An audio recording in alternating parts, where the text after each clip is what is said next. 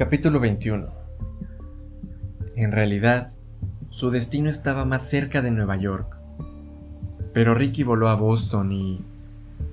Al empezar a descender sobre las aguas verde azuladas de la bahía que baña las orillas de la costa sur, vislumbró el famoso depósito de gas blanco pintado por la hermana Mari Corita, artista pop y monja católica, que cubrió de vivos colores algo terriblemente prosaico. Al aterrizar en la pista del aeropuerto Logan, recordó, hace cinco años huí a esta ciudad y pasé a ser alguien sin nombre ni hogar, y después me convertí en una nueva persona.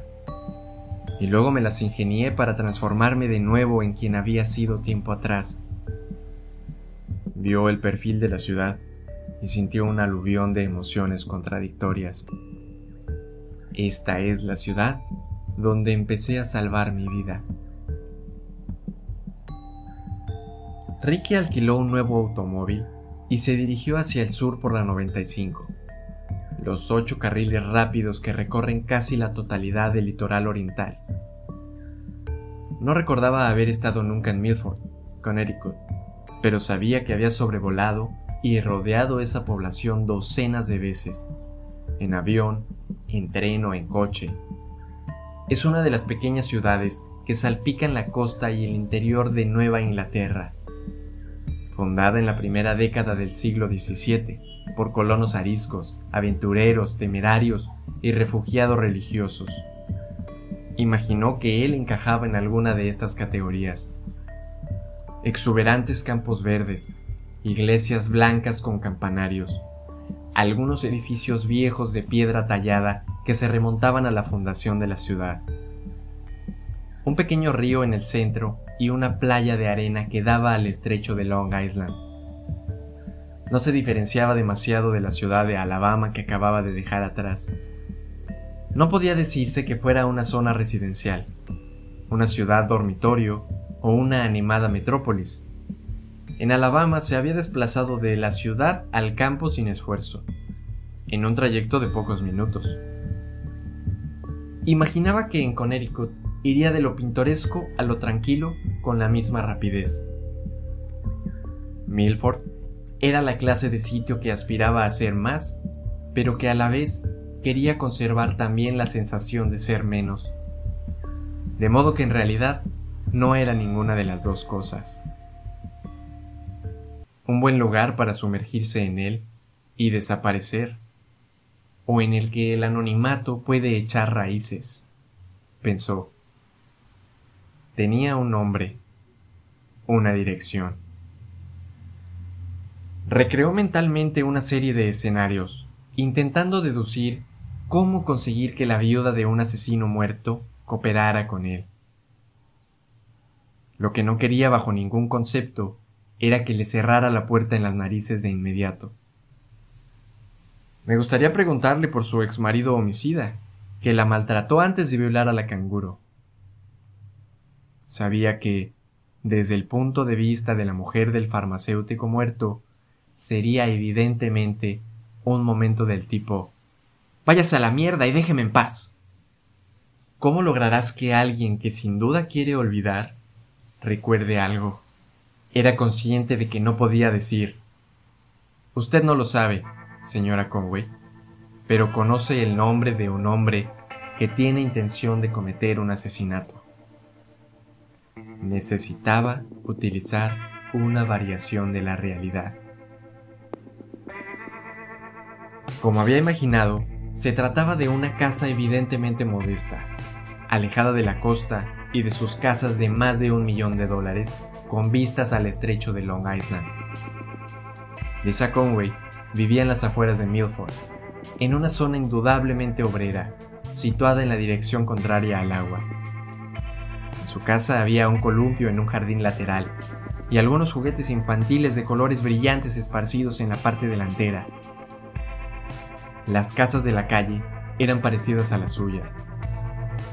Mucho color blanco con adornos oscuros, céspedes que necesitaban que los cortaran algún que otro roble majestuoso que desollaba sobre la casita, utilitarios en los caminos de entrada que reflejaban que los dos progenitores trabajaban mucho para llevar dos sueldos a casa.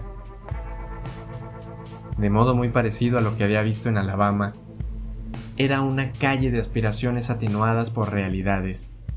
Trabajar duro, salir adelante, trabajar duro, avanzar, trabajar duro, lograr un aumento de sueldo, trabajar duro, asumir más responsabilidades en el trabajo, hacerse rico. Era un número de lotería con una probabilidad entre un billón, comprado un viernes por la noche. Connecticut es uno de esos estados en Estados Unidos en el que las contradicciones entre las personas que obtienen dinero fácil en las agencias de corredores de bolsa y los fondos de cobertura y las que trabajan de 9 a 5 para ganarse la vida pueden verse fácilmente desplazándose un par de kilómetros en distintas direcciones. Es fácil viajar de la opulencia desmedida a la paga semanal. Dobla a la derecha, luego a la izquierda, sigue recto 4 kilómetros y medio y ahí lo tienes. Se detuvo frente a la casa y paró el motor. Recordó algo que Jack le había dicho. Pones esa D y esa R delante del apellido y te acercas un paso de gigante a Dios. Salió del coche de alquiler y subió con brío el camino hasta la puerta principal, rodeando una pequeña bicicleta abandonada, con ruedines y manilla rosa. Una primera bicicleta, pensó. Seguramente hay muchas cosas que son las primeras de algo en esta casa en la que están intentando dejar atrás Alabama. Tras llamar al timbre, oyó una voz en el interior que le decía a otra persona, Ya voy yo. Ricky enderezó la espalda en cuanto notó que abrían la puerta. ¿Sí? Vio a una mujer de treinta y pico años con una alborotada melena castaña que le llegaba hasta los hombros. Tenía unos preciosos ojos azules, que se movían inquietos, y un cuerpo fornido Vestía unos vaqueros y una descolorida camiseta roja, blanca y azul, muy ajustada. ¿La señora Conway? preguntó Ricky. ¿Sí? Lamento muchísimo molestarla en su casa de este modo, pero no me dieron ningún número de teléfono ni correo electrónico en el que poder ponerme al contacto con usted. Solo esta dirección. ¿Sí? dijo por tercera vez. ¿De qué se trata? Vio un recelo evidente en su rostro y notó un ligerísimo acento sureño en su voz. Estaba apoyada contra la puerta abierta, sujetando el marco con la mano y a punto de cerrársela de golpe en las narices. Se percató de que estaba procesando quién podría ser. ¿Un cobrador? ¿Alguien de los servicios de atención a la infancia? ¿Un testigo de Jehová dispuesto a entregarle un folleto que prometía la salvación eterna? Soy el doctor Frederick Starks. Trabajo para el Instituto Nacional de la Salud. Estamos realizando un trabajo de investigación sobre trastornos de estrés postraumático. Me preguntaba si podía dedicarme unos minutos de su tiempo. La mayoría de esa explicación era cierta. Estaba claro que había pillado a la mujer por sorpresa. ¿Es usted médico? Sí, respondió a Ricky. Exactamente. ¿Un trabajo de investigación? Sí. Pero... ¿Por qué yo? ¿Me permitiría entrar para que podamos hablar? Empezó a abrir la puerta, pero titubeó. Dígame antes de qué se trata, y me gustaría ver alguna identificación. Ricky sacó de inmediato la cartera y le entregó su tarjeta de identificación del Departamento de Psiquiatría del hospital donde trataba a Charlie. ¿Miami? Sí. Por desgracia tenemos que establecernos donde suelen producirse traumas relacionados con la violencia. En Miami, como sabe, abundan. ¿Pero qué? Empezó a preguntar a cambio de opinión. ¿Por qué yo? Uno de nuestros campos de estudio es el impacto de ciertos tipos de violencia sobre niños pequeños. Esta frase motivó un silencio incómodo. oyó una voz que le decía desde detrás de la mujer. ¿Quién es? Lisa Conway volvió la cabeza para contestar. Es un hombre que quiere hacer preguntas, mamá, contestó. No es nada importante. Aunque sí lo es, pensó Ricky, sin exteriorizarlo. No sé si puedo ayudarlo, empezó a decir la mujer. Intentamos entrevistarnos con familias afectadas por la violencia, interrumpió Ricky. Estamos llevando a cabo un estudio sobre esta cuestión en la zona semirural de Alabama, y su nombre y los de sus hijos surgieron en el transcurso de nuestra investigación. Casualmente, tenía un viaje de negocios programado esta semana, una conferencia en la Cornell de Nueva York. Es una facultad de medicina, una charla de los residentes de psiquiatría sobre traumas y planes de tratamiento. Ricky hablaba deprisa, soltándole detalles a diestro y siniestro lo más rápido que podía para intentar confundirla. Mezclaba la realidad con la ficción. Y como solo tenía su dirección y disponía de algo de tiempo libre, bueno, se me ocurrió probar si la encontraba en casa. A veces, en los proyectos de investigación, las reuniones menos planificadas son las que salen mejor. Y debo decirle que nos esforzamos mucho para asegurarnos de que todas nuestras conversaciones sean cara a cara. De manera que le pido disculpas por abordarla de improviso, por así decirlo. Comentó con una enorme sonrisa y una pequeña carcajada aunque su frase no tuviera la menor gracia. Pero le agradecería mucho que me dedicara unos minutos de su tiempo. Por supuesto, cuando redactemos nuestros informes, no utilizamos ningún nombre auténtico ni ninguna característica identificativa. Pero estas reuniones individualizadas son absolutamente vitales. En términos científicos, quiero decir. Alargó la palabra absolutamente tal como había notado que hacían los sureños cuando querían dar énfasis a lo que decían. Eso la desarmaría. ¿Cómo consiguió mi nombre? Esta pregunta propició una mentira descarada. Unos inspectores de policía de Dothan que nos están ayudando sugirieron a alguien de nuestro equipo de investigación que habláramos con usted. Sabía que ella jamás comprobaría ese detalle, Pareció atrapada entre dar un paso atrás y dar un paso adelante. Nunca tendría que haber ido allí, dijo. Nunca tendría que haber escuchado ni una sola palabra de lo que aquel hombre decía. Pero sí, lo conocí en un bar. Por el amor de Dios, quiero decir, ¿es que alguna vez acaba bien eso? Especialmente si todas esas chorradas de te quiero y viviremos juntos para siempre, eres la mujer de mi vida, pero cuando nos conocimos, yo era joven y muy tonta. Fueron los peores seis años de mi vida. Ahora soy más lista, espero. Cualquier caso, ni siquiera quiero volver a pronunciar su nombre. Pero sigue llevando su apellido, pensó Ricky. Notó que iba a echarse atrás. Lo que acaba de decir es típico de víctimas como usted replicó suavemente Ricky. Se trata de una verdadera crisis sanitaria nacional y deseamos encontrar respuestas. Sus palabras podían ayudar a otra persona en alguna parte. Al decir esto, pensó en Tarik, asesinado en el Distrito 9, en su madre y en su hermano, en las damas. Este recuerdo le hizo sentir una repentina y profunda tristeza que rápidamente constituyó por una rabia horrible.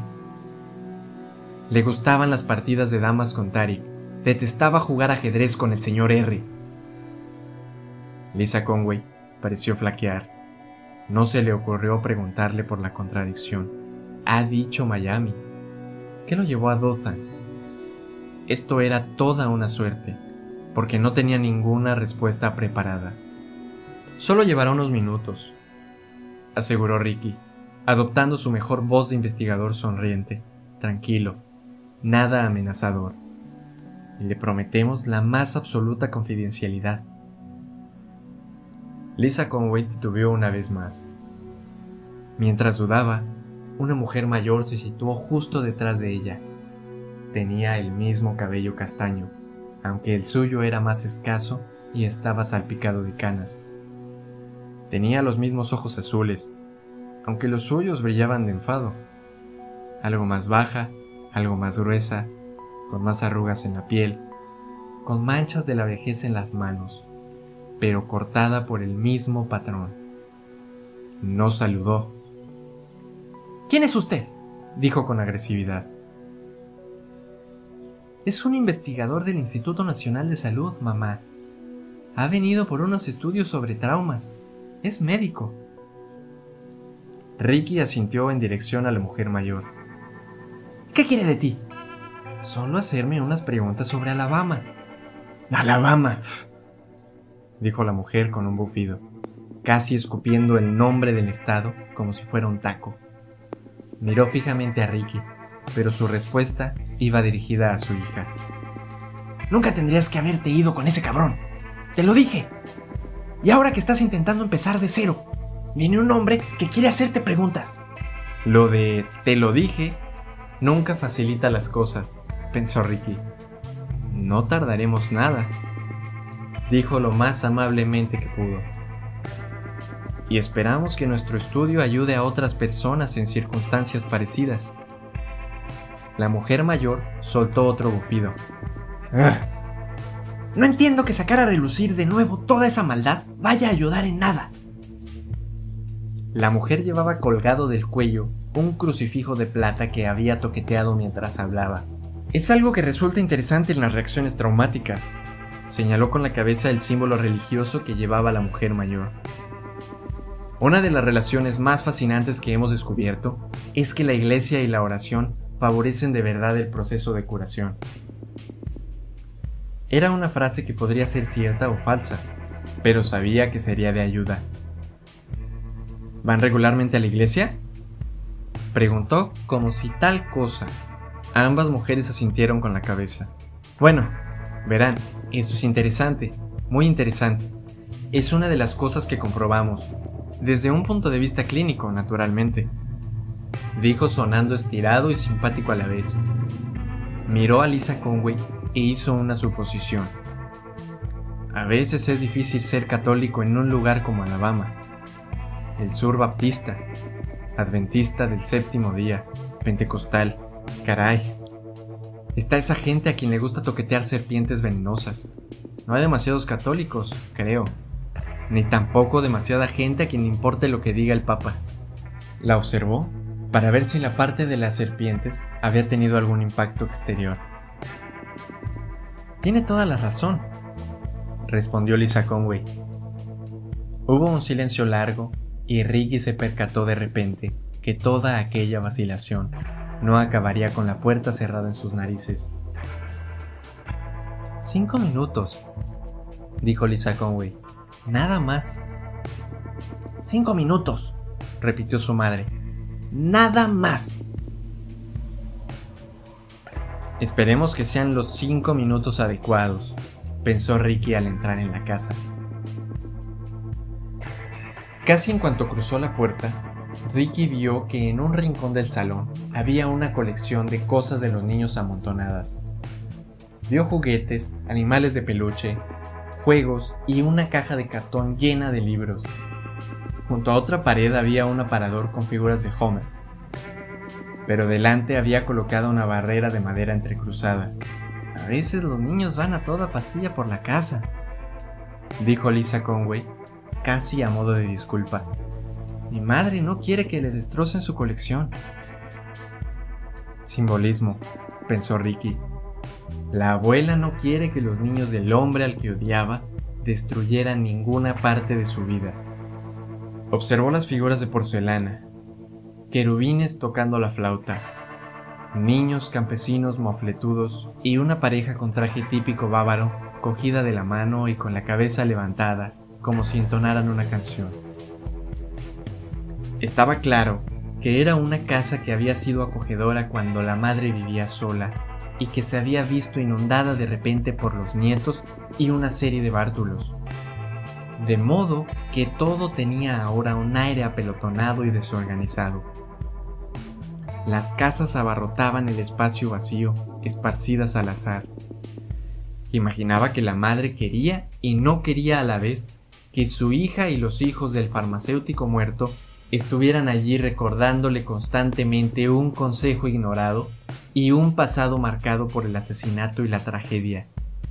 Se alejó de las figuritas y se dirigió hacia la parte abarrotada de las cosas que estaban claramente destinadas a la zona de juegos de los niños. Como les he dicho, comentó adoptando de nuevo su tono de investigador. Estamos muy interesados en las reacciones de los niños. Sus dos hijos tienen ahora seis y siete años, dijo Lisa Conway. Dirigió una mirada a su madre. ¿Y habla con ellos sobre su padre? No, intervino la madre. Sí, respondió la hija. ¿Podría decirme cómo lo plantea? preguntó, mirando fijamente a la mujer más joven. Les digo que su padre no era un mal hombre, pero que hizo algunas cosas malas que muchas se debieron que estaba triste y que bebía demasiado, y que después tuvo un accidente de coche. Se murió y se fue al cielo, salvo que dudo que realmente fuera allí, pero no es necesario que todavía lo sepan. Ya se enterarán de ello algún día. En cualquier caso, no he entrado en detalles, la verdad parecen aceptar esto, de momento. Ricky asintió. ¿Han tenido pesadillas? ¿Incontinencia nocturna o una ansiedad? ¿O nerviosismo inexplicados? Preguntó. ¿Tal vez no se han mostrado comunicativos en el colegio? ¿Le han comentado algún estallido de violencia en el patio, como una pelea o una agresión a otro niño? ¿No se han mostrado reservados de algún modo? Lisa Conway negó con la cabeza. Ricky no la creyó ni por un instante. ¿No tomas notas? preguntó, recelosa, la madre. No, contestó Ricky con una sonrisa. No en las reuniones iniciales. Hemos descubierto que desalientan los posibles sujetos. Si hacemos un seguimiento, disponemos de un cuestionario completo y, a veces, de sesiones en video. Esto era cierto y falso. Si hubiera estado haciendo lo que decía, habría abordado el caso de este modo. Sintió una punzada en su interior. Mentir a una víctima de violencia doméstica estaba mal a tantos niveles que no sabía por dónde empezar. Se sentía ruin, pero sabía que tenía que continuar. Señaló los juguetes y la caja de libros. ¿Tienen sus hijos algún juego o juguete favorito al que vuelvan una y otra vez? Las dos mujeres se miraron entre sí. Ricky se percató de que la respuesta era afirmativa. No, contestó Lisa Conway. Es lista, pensó Ricky. Está poniendo una barrera alrededor de esos dos niños. Lo hará toda su vida hasta que no pueda hacerlo más. Igual que su madre puso una barrera alrededor de las figuritas de Homer. Podría funcionar e impedir que los niños destrocen esas preciadas posesiones, pero lo dudo. ¿Y qué me dice de los libros? ¿Les lee usted? Lisa Conway asintió. ¿Tienen alguno favorito? Vio que esta pregunta ponía a la madre extrañamente nerviosa. Cambió el peso a un lado y a otro, juntó las manos delante de su cuerpo y después la soltó. Lisa Conway se sonrojó un poco, ruborizada por el recuerdo repentino, como si su pregunta hubiera sido electrizante. Sí, asintió y prosiguió muy despacio. Un libro que le regalaron en Alabama. Lo piden todas las noches. Se detuvo con los ojos llenos de lágrimas. ¿De qué libro se trata? preguntó Ricky. Del libro que le regalaron, se detuvo. Pero él conocía la respuesta. Del libro que le regalaron la noche que su canguro murió. Sabía que no necesitaba hacer otra pregunta. Lisa no contestó. Se dirigió hacia el rincón de los niños y alargó la mano hacia la parte superior de la caja de libros. Tal como se incorporó, Ricky reconoció la cubierta del libro. Hola, Parrington, pensó cuando Lisa se lo entregó. ¿Por qué cree que este libro... empezó a decir, aunque no terminó la pregunta le pareció demasiado cruel. Los dos niños querían que les leyeran a menudo la historia del osito abandonado. ¿Y usted, señora Conway? pensó, no se da cuenta de lo profundamente que afectó a sus hijos esa noche en Alabama. Me pregunto qué vieron y qué oyeron, que permanece oculto en su interior. Lisa Conway pareció atragantarse de repente. Empezaron a caerle lágrimas por las mejillas. Su madre metió basa, respondiendo lo que él ya sabía. Le regalaron ese libro la noche en que... Y entonces se detuvo. Ricky abrió el libro. Le ardía en las manos como si estuviera hecho de brasas. Miró la portada. Contenía una florida dedicatoria manuscrita con la letra grande e inmadura de una niña de 13 años. Para Tom Tom y John Bach. Este es el libro que mi profesor me regaló cuando me costaba leer y todo era tristeza en mi casa y realmente me ayudó a aprender y a superar todos los problemas. Y creo que también os ayudará a vosotros. Besos de vuestra canguro favorita, Julia. Mi profesor, pensó Ricky. En la lista que el abogado le había dado en Alabama, se encontraba uno de los profesores de Julia, que había acudido al juicio todos los días. Ahora tenía un nombre, le entraron ganas de salir corriendo de la casa para poder respirar.